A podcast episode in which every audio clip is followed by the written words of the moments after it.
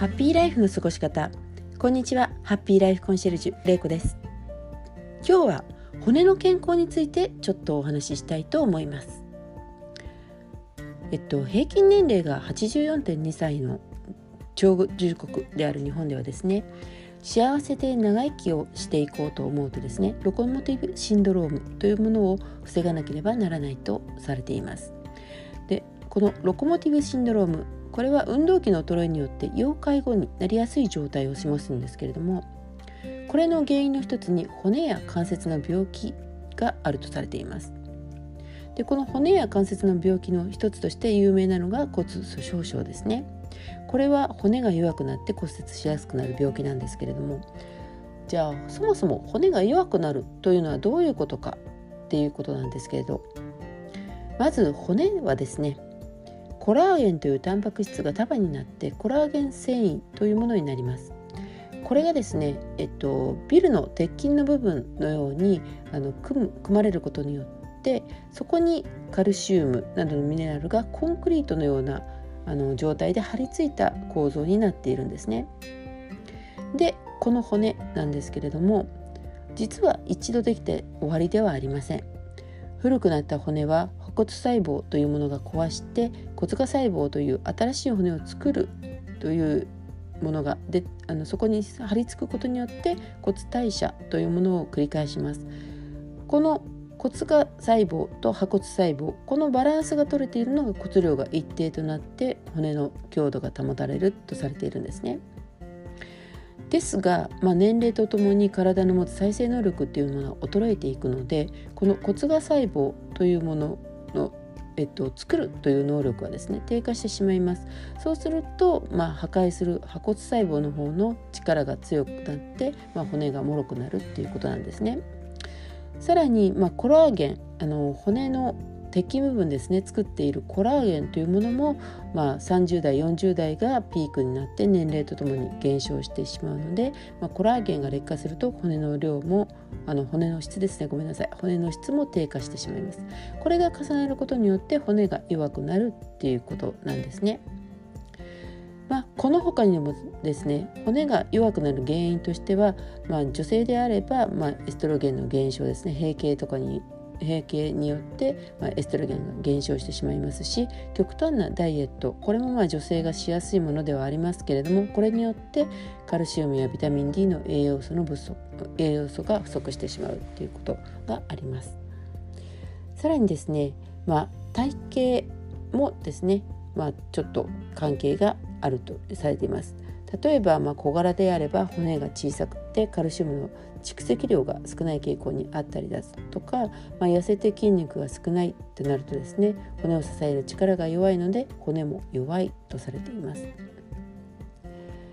あとですね、えっと、骨の強さには、えっと、遺伝的な要素も影響します。であと、まあ、生活習慣とかも影響してくるんですけれどもこれは、まあ、あの生活習慣を見直すことが大事になってきますね。さらにですね喫煙飲酒とかの習慣も実は骨を弱くするあの原因の一つになります。これはですねあの胃腸でのカルシウムの吸収を阻害してしまうんですね。さらに、えっと、喫煙ではエストロゲンの分泌が抑制されますしあとアルコールを取りすぎることによってカルシウムが体の外に排泄されてしまうということが起こります。なので、まあ、あの吸収がなかなかされにくいということで骨弱くなってしまうんですね。あとですね病気や飲んでいる薬の影響というものも骨が弱くなる原因の一つとして考えられています。例えば、まあ、ストロイステロイドが長期にあの服用されていたりだとかですね関節リウマチだとかあと糖尿病による骨の新陳代謝のバランスの崩れやコラーゲンの老化による骨質質の劣化とかも挙げられます。あとメタボリックシンドロームとかもまあこういうことと一緒ですね。さらにはですね慢性腎臓病というものも骨質を劣化させますし副甲状腺機能亢進症というものもカルシウムを蓄えるよりも溶き出す作用の方が強いのであの骨弱くしてしまいます。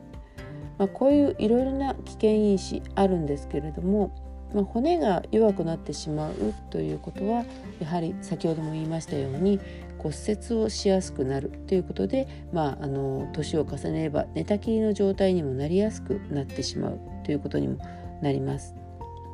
それに、えっとまあ、コラーゲンが減ることによってですね、まあ、あの骨折の前の転ぶということ転倒のリスクっていうものも高くなるので、まあ、骨折はしなくても打ちどころによっては、まあ、頭の怪我だったりとかして、まあ、頭に影脳に影響を及ぼしたりもしますのでやはりあの予防することが大事かなって思います。